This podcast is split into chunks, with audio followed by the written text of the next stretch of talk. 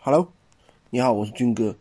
今天早上有个粉丝问了一个很有价值的一个问题啊，我觉得这个问题的话，对于新手小白的话非常有意义啊。就是说，什么问题呢？他发现一个店铺同样是卖的那个抽纸巾的那个盒子，他卖的十八块，那别人卖的九块九，这个店铺卖十八块的店铺反而会卖的好一些。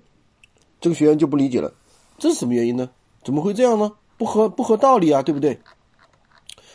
那么这里嘛，就牵涉到闲鱼的一个很重要的一个原理啊。闲鱼的话，对每一个店铺，它其实实际上它有一个权重的一个评分的。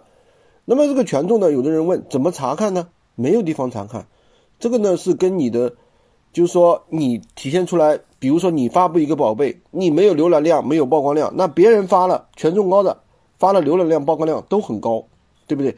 这就是跟你的权重是有关系的。那么我们怎么来提提高权重呢？第一，你的回复时间；第二呢，你的我想要；第三呢，你的好评，是吧？超赞，对不对？跟你的排名、跟你的权重都是有关系的。你的权重高了，你的排名就会高，你的曝光量就会高。当然了，闲鱼跟淘宝是一样的。它也是千人千面的，什么意思？什么叫千人千面？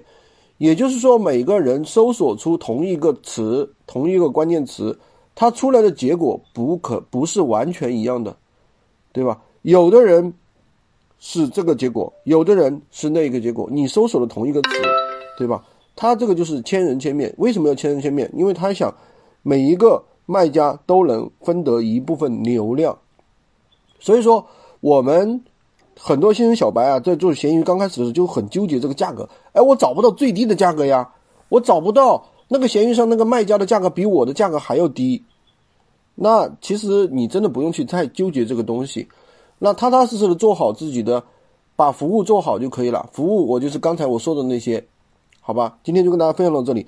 如果你想学习更多的闲鱼无货源干货，可以加我的微三二零二三五五五。我们赠送闲鱼快速上手。